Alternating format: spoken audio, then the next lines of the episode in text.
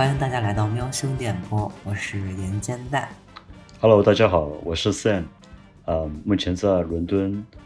准备就读视觉人类学，在伦敦大学的呃新史密斯学院。Hello，大家好，我是寇桑，我现在在北京，然后是一个非常不务正业的人，每天东做做西做做，大概这样。首先给大家介绍一下，这是我们开播的第一期。然后我们这个电台呢，是一个将从 FTM 和 FTX 的视角出发，然后聚焦于性少数所关注的内容，或者说希望可以用一些性少数的观察视角，让大家去多些看待事物的方式吧。当然了，每个人都是独一无二的。我们的这些视角也不是代表所有的性少数群体，所有的块儿，只是我们自己的个人视角。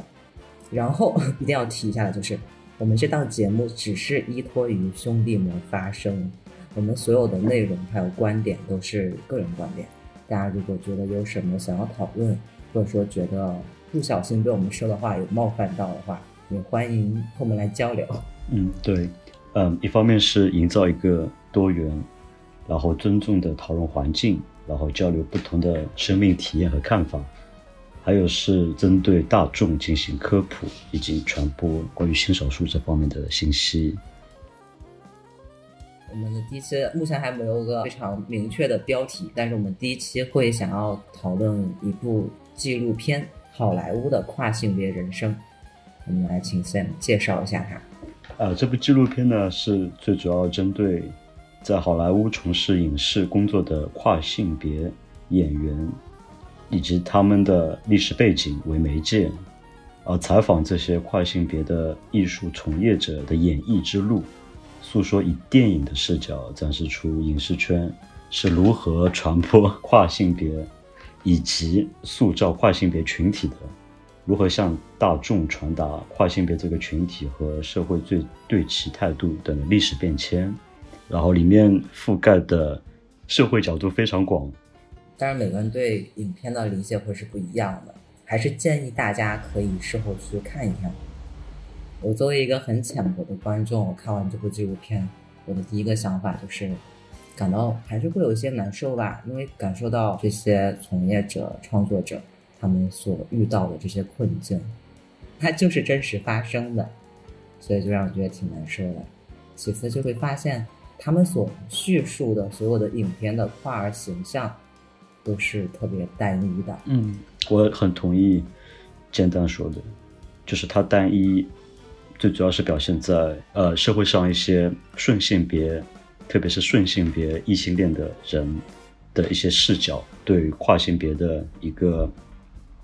刻板印象一个塑造，然后一个传播，这我非常同意。我想补充的是。这部这部纪录片我看好以后，其实内心的感触和碰撞是非常多的。当然，可以说最带引号最浅薄的，跟煎蛋一样，是就内心非常难过，因为它里面有很多的点其实都给 Q 掉了。因为有些东西都是我们应该是属于 命运共同体，都是一样有被经历过，然后都是非常能感同身受的。嗯，然后还有是。它里面有提到的很多电影也好，纪录片也好，很多也我也都有看过，然后就也是那种看到这些电影里面的跨性别角色，以一个受访者在这部纪录片里面这样的形象出现，他完全脱离自己之前扮演的那些电影角色，然后以一个跨性别的身份，以一个跨性别的演员的身份出现在这部纪录片里面。来讲述他的第一视角，这些言语，他这些情绪，我我觉得都是非常打动我吧，非常让我更加觉得命运共同体的那种感觉。这样说我真觉得很残忍，因为他在这个纪录片里面，除了采访片段，他也会播放一些跨儿电影的节选片段，我们可以看到那些片段里面的跨儿形象。就通常会扮演一些变态的、反常的，大家在现实生活中根本看不到这样的跨儿，就完全是在用一种污名化的处理。之前聊的时候，我都没有想到这一点，刚刚 Sam 说完之后，我在想，这些演员他们作为一个真实的生活在这个世界上的块儿，他们出于生活或者出于创作，出于自己对艺术的热爱，他们要去扮演这样一个对我们来说是很荒谬的形象，其实对他们来说真的非常的残忍。对，就因为作为一个怎么说呢？像我们作为一个完全普通的观众来说，我在看这个纪录片之前。可能都完全没有意识到说好莱坞会有这么多跨性别的演员在。呃，我们的印象中可能是说，对于好莱坞的啊演员的这些明星的生涯，他可能会因为自己的性取向的出柜啊，然后都会有一些生涯工作上的影响。所以不要说，呃，就连同性恋就会受到影响，不要说他是一个跨性别。然后也在看纪录片的时候会发现。哎，好像这个人以前在哪个美剧中看到过哎，哎，他居然是跨性别，就是一直惊叹号惊叹号惊叹号，所以觉得蛮神奇的。然后在我有在豆瓣看这个这部纪录片的一些评分啊点评，它虽然只有一千一百二十二个人看过，但是我觉得八点二的评分对一个纪录片来说还是蛮高的。所以它的内容其实我觉得还是。比较打动人的，很值得大家去看一下。对对，给大家安利一下。嗯，对，就由由于我们这样浅薄的第一印象，我们觉得我们得出了一个毫无学术研究背景的非常草率的结论。我们认为现在的荧幕形象中的跨形象都非常的单一，甚至这些形象通常被大家描述为反常的、变态的一些很奇怪的，不是真正的生活在。现实生活中的块儿，其实我很想知道为什么会出现这么多的形象是这样的。呃，不管说是跨性别，哪怕是同性恋，在历史上的荧幕形象，就是是一个被污名化处理的。我个人的视角是觉得，这个原因可能一方面是跟影视圈主要的掌控者、导演、编剧、制片人，那还有是投资人这方面，还有是大众。他们都是主流群体，顺性别，然后是异性恋。从上世纪初期的，比如说希区柯克的《Cycle》，他就是用一个男扮，当然了，带引号男扮女装的一样这个这样的形象去扮演一个跨性别，然后他的形象塑造就是一个杀人犯、一个变态、一个心理有问题的一个精神病。所以这样这种形象，它是有一定的历史追溯的。我能理解，就是一开始，这个形象最早出现在电影中，它就已经是一个不太好的反面角色。对，就会导致这 这种所谓的奇怪的创作传承，对，也给一些别的创作者，然后别的一些嗯观众留留下这种刻板印象吧，就觉得这个角色可以这样使用它。我可能我需要一个反派角色。这个反派角色可以借鉴希区柯克的这个形象，所以就这样流传下来。对。然后我在想，会不会是因为对于市场来说，有些人就是比有些人更有价值的？嗯。呃，怎么来解释这句话呢？就类似于我们去看青春爱情片，还有一些实验片、文艺片，会发现前者的受众，他的消费者会更多，于是。我们去看一些跨试点的影片的消费者，其实是比这种顺性别试点的消费者要更少一些的，所以感觉会有一个资本的一个倾向在，就就是赚钱少嘛，就是会导致现存的这些片子的单一性。对，我会觉得就是影视作品也像一种商品嘛，因为它要去卖票房，它要去变现。那它面对市场的话，它肯定是要越多的受众越好。那受众面的越广，然后它的作品越吸引人，它的价值就越高。啊，也不是每一部电影它都是要去参加什么艺术节啊，或是艺术展览之类的，它有多高的那个，呃，内容上面的高度啊。嗯，我觉得大部分可能是以挣钱为主要目的。那所以它的内容。它里面有没有那种，呃，可以刺激观众去观看的那个形象？你有没有那个可以引起矛盾的点，就比较重要。就可能跨性别的形象就会变成一个，嗯，怎么说呢？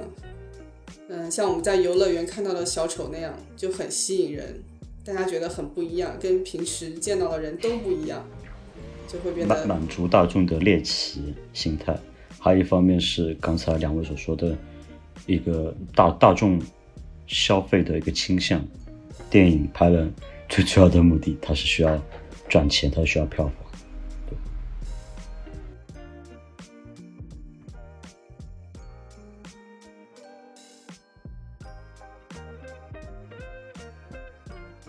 大家觉得像我们现在所看到的这种跨儿电影，这种刻板的跨儿电影，它会造成一些什么样的影响？我觉得可能都不算跨儿电影，它只是说一个很大众的影视作品中，它有一个这样跨儿的形象，然后这个形象又跟真实的跨儿其实是不一样的。它只是说，就好像纪录片里看到的那样，就是很多影视作品留下来的形象都是。啊，一个很男性化的人去做了一个女性化的装扮，啊，戴了长假发，然后穿了裙子，然后装扮的比较丰富多彩，然后就是有一个，呃，那周围人对他的反应就是有呃嘲笑啊，或者是耻笑啊，或者是甚至是看到他就会有呕吐的那种形象，那种反应，然后这就会逐渐的可能。对大众就是有一种刻板化的一个印象吧，就让大家觉得好像这样的人就比较不好，这样的跟他本身呃就是指派性别不一样的一个形象表现，就会是一个比较让人不舒服的一个形象。我觉得这不是一个特别好的事情。这个如果我总结一下的话，这其实是这些影视剧，它是在。带引号的训练那些大众观众去有这样的一个反应，就面对这些以跨性别演员去在一部电影中呈现这样的形象，有这样的一个反应。就像刚刚 cos 所说的，他们是他们是恶心的，他们是异类，他们是变态，他们会杀人，会伤害你。可以顺这条可以去聊那个影视圈影视的。影视媒体对大众以及对整个社会的审，不光是审美啊、价值观、世界观的一个影响，还是挺大的。嗯，我相信正面影响和负面影响都有，不光是负面，负面影响其实就是跨啊。不过刚才科长说不能把他们称之为跨儿电影，因为他们根本就不是跨儿电影，他们只是一个，其实就是一个消费电影，它只是有。引入了跨性别的演员而已，然后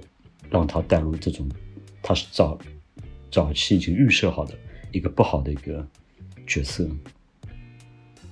除了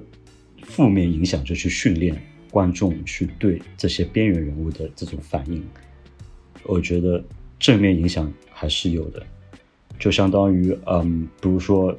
我之前看看过一部美剧。Transparent 透明家庭，它就是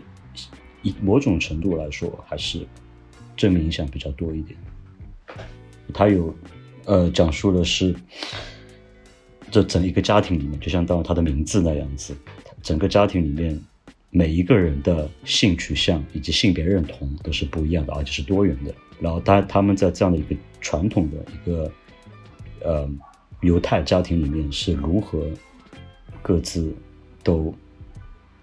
怎么样去交流，怎么样去适应对方，这样的一个过程，一个磨合，一个真正的一个整体，整个家庭的一个过渡，我觉得是非常非常好，也是二零一八年出来的一部美剧。这部美剧，还算是正面影响多一点吧，让大众都知道，啊，原来原来是可以这样子，原来可以有，原来我又可以。我我我不可我不需要去认定自己是男或者女，我就是 gender queer，然后我对男生也有吸引力，我对女生也有性吸引，就是一种完全处在呃不确定的流动的一种状态。我觉得不管，然后他没有去像早期的一些呃消费 transgender people 的那些影视作品那样，在训练观众，我应该去对对着面对这样的一个角色，我应该怎么的反应？他没有，他还是比较呃公开式的，然后以有点教育形式，所以相信还是有一定的好的影响吧。我感觉被安利到了，虽然我还没有看过这部片子，但我会觉得它还就蛮有趣的。呃，强烈推荐，可以下下一次讨论。对，这这部片子听起来就是比较像真实的跨儿的生活，然后呃，真实的新少数群体的他在生活中的样子，就没有非常戏剧化的那些美化，或者是呃修饰。就是我会觉得，我作为一个就是曾经并且现在时而还会因为自己的各种东西产生性别焦虑的人，我如果去看到那些对于我们不太好的描述的拥有酷儿形象的电影，它真的会对我来说是一种伤害。呃，如果会现在有一些在听我们这个电台的顺性别朋友，请一定要知道，就是就有的时候我们说对我们有伤害，就是你们觉你们会觉得啊，它不是什么伤害，但是每个人的那个伤害的点就是不一样。嗯，可能对其他人来说，它只是一个消费，它只是一个噱头，但它确实对一些群体产生了伤害，这很重要对。所以，哎，就是希望可能会少一点。但是像刚刚像你说的那部片子，我就觉得，如果我在刚刚意识到自己一些性别探索的过程中，就看到那样一部影片，这是一件非常幸运的事情，会让我发现一个更多元的世界。是，对吧？从这个角度可以看到，其实很多人，特别是很多现在年龄比较 年龄不小的，在国内的一些，嗯，对自己的出生性别不认可，嗯，或者说是性别处在一种探索期的朋友们，我相信，其实就像就像刚才建蛋说的，如果早一点能够看到有这种多样性的可能性，然后这这些资讯，那就是会会发生很大的不同，很大的不一样，有可能还会改变改变这个人的人生，或者或者说他可以少少走很多歪路，因为毕竟真的少走。毕竟我们很多人都是对是会好走，因为我们就像我们刚刚说的那些早期的电影和影视作品，它训练大多数的观众，这些观众也包括我们，其实也包括我们的我们身边的人、家人、我们的朋友，一起要对这种形象、这种人有一个怎么样的反应。啊，对，对那些什么拥有跨性别朋友的顺性别群体也是不公平的。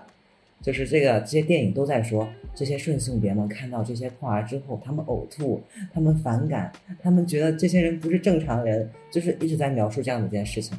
但是在生活中，至少在我的朋友里面，那些性别意识非常好的顺性别朋友们真的非常的多。对，大家不是呕吐的对，大家是和善的，是可以交流的。就是这也造成了对他们也很不公平。他们明明是一个很好的人，对，我觉得会加剧顺性别和跨性别群体的一种割裂，真的是一种双方的伤害，就很没有必要。嗯，我同意。你说的刚才说的这种分裂，让我想到了女权群体里面的那个分裂，就是有些极端的女权主义者的一些言论啊、一些行为，也会加速男女之间的一个对立面，一个一个分裂，是一样的。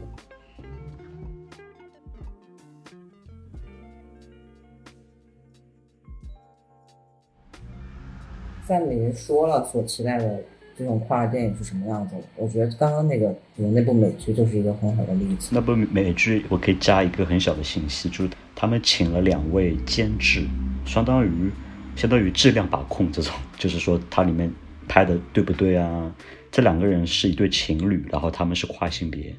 艺术家，然后这两个人是啊、呃是这样，一个是 M，我可以说 MTF，一个是 FTM，很完美。然后他们在没有没有在一进行性别过渡之前就在一起了，然后在一起以后，然后同时进行性别过渡，然后拍摄对方的性别过渡的一个整个过程啊，然后一起参加这部电影的监制是他们俩，所以它里面的一些对于跨性别形的形象的塑造，以及整个故事线稍微还是相对于其他的影视作品还是好很多。那毕竟因为没有一个模板，就跨性别一定要是这样子的，跨性别是其实都是普通人，只是我觉得可以跟同性恋一样，我我工作学习，我们有自己的兴趣爱好，我们自己有自己的朋友，有自己喜欢穿的衣服，喜欢的颜色，我们只是喜欢喜欢的人跟顺性别不一样而已。我觉得这没有什么不一样的。哦，正好可以为我的这个观点举一下例子，因为我会觉得我所期待的跨电影是需要有真正的跨性别参与的。我会觉得现在的所谓的跨电影，如果是一个顺性别去拍摄的话，它会有很多是用顺性别的视角去讲述跨儿故事。其实就有点类似于很多男性导演去拍摄女性的故事，他其实还是站在一种男性凝视上去看的。我所希望的这种电影，它其实是它不一定它的内容说在说跨儿的生活，它可以说别的一些事情，可以说任何事情，但是它可以用一种跨的角度去说。比较期待更多的跨儿艺术家、跨儿导演啊，所有的创作者啊，去参与这些创作，去为大家提供一些不一样的视角。哎，这也是我们电台存在的意义之一。嗯，我太同意健太刚才所说的，是啊，嗯，大家所期待的跨儿电影是什么样子的？就比方说，我们这样吧，我们稍微轻松一点来聊。我们现在来编写故事。我们有一天有钱了，有一个金主爸爸愿意让我们自己拍个跨儿电影，大家所期待的是什么样子的？就可以随便说。我可能会期待一下，嗯，每个角色会有自己不不一样的形象，不是说，呃，每个呈现出来的跨儿都有一个非常明显的特点，你一看就知道他是 FTM 啦，然后一看就知道他是 MTF，这个就很不符合真正的情况。就是虽然说有有很多跨儿，它本身嗯、在跨性别的时候。会跟就是性别认同它的确定之前有很不一样的表达，但是也有很多在过渡的时期，呃是比较平缓的，然后最后呈现出来的形象也是可能跟之前差别并不是很大。就让大家知道，其实性别认同和性别表达是不一样的，不一定哎，对你这个总结的真好。都得是那种，不一定都得是那种非常男性或者非常女性的样子，不一定很二元。那 Sam，如果你想拍的话，你想说什么？你这个问哎，难道不是那这个问题问到了，因为一方面我现在要呃现在攻读的这个学位，它就是呃需要拍一部电影，二十分钟短片，然后我就是想要拍跟这个有有关系的，然后我也在想该拍什么，所以你这个问题问到我了。其实我不想拍以以故事线为一个材料的东西，就是是一个故事，比如说这个人他有性别焦虑，然后他去咨询师或者去朋友或者家人寻求帮助，我我怎么了？我是我怎么怎么回事了？然后他在进行一些自我的抗争，就是一个像一个呃一个轨迹，一个所谓的一个跨性别者该有的所谓的轨迹。呃，我不想拍跟这个有关系的，因为有太多的东西需要被刻板印象化。因为这种拍摄方式或这种电影很容易被刻板印象化。因为你有的时候如果不加入刻板印象的东西，我觉得是很难去表现出来在视觉上。所以我在继续想，我在我我觉得 Sam，如果你就拿手机拍一下什么美好的一天，然后如果是你拍的，那也叫跨耳电影，因为是从你的视角所出发的。我最主要想要表达的是一种情感类或情绪类的一些东西，就是作为一个跨儿，虽然我们都不一样，我们都是多元的，但我相信所有的 LGBTQ plus 人都是能够去感受这个东西的。自我的一些拉扯和你和这个社会的一些关系，一些拉扯，这种煎熬的东西，这种你遇到的一些歧视也好，或者你跟自己之间的一些 tension 也好，我想表达是这个东西，但是放到一个视觉上的东西，我还没有 figured out。我真的已经很期待了。我很希望不同的跨儿的个体，因为我们其实我们今天已经说了很多次跨儿这个词汇了。嗯我生活中很少用这个词汇，它确实就是一种标签化嘛。嗯嗯，无论是什么标签，大家都是一个独立的个体。对，所以我会希望有不同的独立的个体在发生，无论你是什么身份、什么认同，就是希望大家都多用自己熟悉的方式多去表达，多去说点什么东西。嗯，用自己的生命体验去诉说一些东西，对，很个个人的一些对，对你刚才有刚才有说到，就是你今天提到了很多次“跨儿”这个词，并不是说听的会非常不舒服，但是好像我们在生活中不会去这样介绍自己，也不会去跟别人强调说，哎呀，跨性别是什么样什么样的，不会去做一个非常呃特别的一个解释，因为其实，在我们心里可能觉得大家跟所有人都是一样的。只是硬要有一个这样的呃性别认同的某一个定义、某一个标签，然后大家可能有这种被呃分类啊、被归类的这种希望和这种需求，然后才会有这样的一个名词在这里。但是生活又有什么区别吗？每个人的生活都嗯很相似啊，不可以说完全一样，但是还不是一样，太阳升起来就要起来啊！就你要就算是日夜颠倒的话，你也得起来工作呀。饿了还是要吃饭，对不对？你这样刚才扣上的一些话，还有还有简代你们俩的话，感觉给我一些提示吧。对于如果你可以拍一部，不 要用那个词了，跨儿跨儿电影，不是跨儿，就是跟大家的呃生命体验都有关系的这样的电影，我也想到自编自导自演，以我个人的视角，我所经历的，我相信每个人的经历的那些呃东西，你可以说是它是有相似性的，但是具体肯定是不一样的，而且每个人的对自己性别上的一些探索和认同、焦虑的点都是不一样的，我觉得挺挺值得去探索和交流的。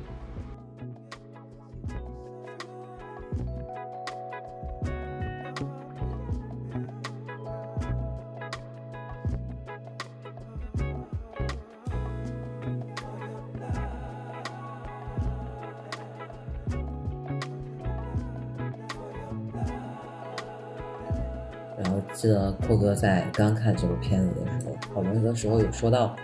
就这部纪录片而言，在这部纪录片所展示的跨形象和演员中，FTM 的可见度是非常的低的。其实我觉得这个还是一个比较有趣的现象。对，因为整个纪录片有一百多分钟嘛，就是看完不会想太深的话，然后留在大脑里的这个比较深刻的印象就是，有很多的 MTF 在接受采访，然后有比较少的 FTM 在接受采访，然后有很多古早留下来的影像中，就是都是都是那种男扮女装的一个形象。纪录片中没有给我们展示有女扮男的这个形象，就这个是我看完纪录片比较深刻的一个印象。然后我就会想到，平时在其实社群活动里，就是每个社群之间会有一些交流嘛，然后会经常会看见有很多 MTF 主动站出来发声，然后主动参加一些公益活动或者是一些机构啊组织的交流，然后会有很少的兄弟 M FTM 或者 FTX 去主动说站出来说一些什么，做一些什么。会有一些觉得嗯诧异，为什么会有这样的一些差异的，让人有差异的感觉？就也许不是真正的数字上会有这么大的差异，但是会给人的印象中产生这样的一个有差异的感觉。我是觉得有好多原因在里面的，但我个人能所想到的这些原因很多了。一方面是又回到了我们刚才有聊聊到过的早期的跟跨性别有关的影视作品，它的荧幕形象的一个塑造，以呃 MTF 还有以呃 Drags 比较多的这样的一个形象。我们也提到过，观众是一直在被训练，被影视作品这东西所影响，他们留在脑海中的印象就是跟可能跟跨儿有关的东西，就是这样的一个差不多这样的一个形象，就是一个男子汉，一个彪悍大叔，带着一个长发啊，或者说画的一个妆容啊，非常浓的妆容，还有穿着裙子啊这样的一个形象比较多。然后反之，在影视作品中，在早期的还是比较少，这是我想到的第一点。还有一点，可能我是觉得争议性也是那是很大的，我也不希望听众会有不同的意见。当然，我们欢迎不同的意见。我有没有做过比较深的 research，只是我自己的一些见解。我是觉得可能是跟社会的男尊女卑有一定的关系，因为在世俗的一个角度来看，一个男性如果他的性别认同是女性，然后他想要进行以妆容的形式，或者以服装的形式，或者以医疗介入的形式。去改变自己的一个外在形象，这样的一个行为，在世俗的角度说，是我们已经被训练成为是是一件可笑的，从男到女是一个拉低自己的地位，是一个廉价的，是这样的一个行为。但是反之，如果是一个女性，就花木兰，她如果就是女扮男装，可能会大家就会觉得哇好帅啊，但就不会觉得很好笑，至少这个荧幕形象不是令人发笑的。但反之，可能就会变得不一样。就包括在现在的一些，嗯，国内的古装电视剧里面，有时候也会出现一些，因为由于情节需要的这种男扮女装，显然观众的反应，包括 我看电视的时候，那些弹幕都是觉得有些好笑。对我突然想起周星驰的一部非常有名的电影，叫《大内密探零零发》，不知道大家有没有看过？对，就里面会有很多反串的形象出现。然后比如说，嗯，那个呃，皇帝的后宫啊，然后里会有如花，就是林建人的那个反串形象。然后还还有一个像像幽灵一样长头发一直飘来飘去的那个叫他角色叫什么我都不记得了，也是每次出场大家就会觉得哎呀好好有意思，好好笑。但是其实李李若彤那个。他也有在里面有反串，有以男生的形象，有两撇胡子出来跳舞，然后勾引周星驰的那个那个片段非常经典。但是他出来，他以一个跟他自己本身相反的形象出来的时候，大家就会哇，好帅！他又好看又性感，他又帅，这就是一个非常嗯不一样的感受。迷思。嗯，从这点可以看，感觉好像是如果以 MTF 是不大容易被社会所包容的，可以这样理解吗？我觉得可以，然后这里要括号补充一下，我们只是在说一部分的，呃，这些人，就是我们还是一定要重申性别认同、性别性别表达是不一样的，对对，不一样。但我们刚刚只是在描述通常的影视里的一些现状而已，就是不是代表所有的全部。哦，对，还有一个点没没有说，就是说。能否接受顺性别演员扮演跨性别？好像提到过一句，但没有细聊。其实我觉得我是可以接受顺性别扮演跨性别的角色。其实我不在乎说扮演的这个演员他本身是什么样的，那只是说他的剧情的呈现，他呈现出来的跨性别的形象是是不是真实的跨性别的形象，会比较在意。因为本来就是戏剧的东西，他就是在演。那他演员本身自己是什么样，其实不重要。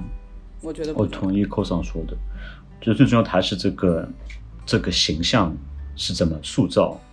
出来的，而并不是谁去演这个角色。就虽然这样是应该这样，但还是希望有更多的跨性别演员能够去出演跨性别角色，让他们有更多的机会。嗯，为什么呢？就是因为。对，就因为真的是可能见度太少了。但我有一个疑义，这边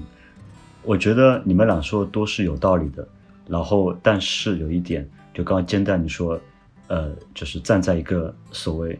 人道主义，或者说站在让跨性别更加站出来，更一方面是让跨性别演员更加能够有有演演员的演演出的这样的一个机会，还有是让让这个群体更加能够现形。但是有一点啊，我想说的是，如果跨跨性别演员演跨性别角色，是很容易其实被定型的。他如果因为演员嘛，如果他转角转转换角色演其他的角色，其实是会有一定的、一定的难度的。如果在跨越这个角色里面，那我想，如果如果他是，但我我好像哦看到好莱坞演员里面有一些跨性别演员，他是演顺性别角色，也有。我觉得这点其实我比较倾向于啊，但这个东西大家都可以都可以，这个角度其实很多。就是也是一些不同方面的考虑。其实你说完之后，我现在会觉得，无论是跨性别演员还是顺性别演员，都能够演不同的角色。这个嗯只只是可能要具体观察。就这个问题它是不成立的，这个问题甚至没有什么必要去认真讨论。对，因为你说的这个问题，就是想到那部呃《男孩别哭》那部电影，就是嗯根据真实事件改编的。《男孩别哭》这部电影的导演是一个自，当然他自自己认可他是 lesbian，但是他并不是跨。然后，但是他们找的这个演员，她是顺性别女性，但在去演的这样一个跨性别的一个角色，当时我就觉得演的挺好的，我是觉得没问题，个我个人来说是没问题。但是这部电影其实当时遭到很多高校、美国高校的反对，直接就说这部片不能上映、不能演、不能放，就因为他们不认可要让这样的一个顺性别女性去演跨性别的角色，他们觉得应该要让跨性别演员去演。然后就是这个里面其实有很多很多争议，哎，但可能他们这些争议是基于所谓的政治正确的一些对立场，对的，就是除了纯粹的艺术表达，还有一些别的因素。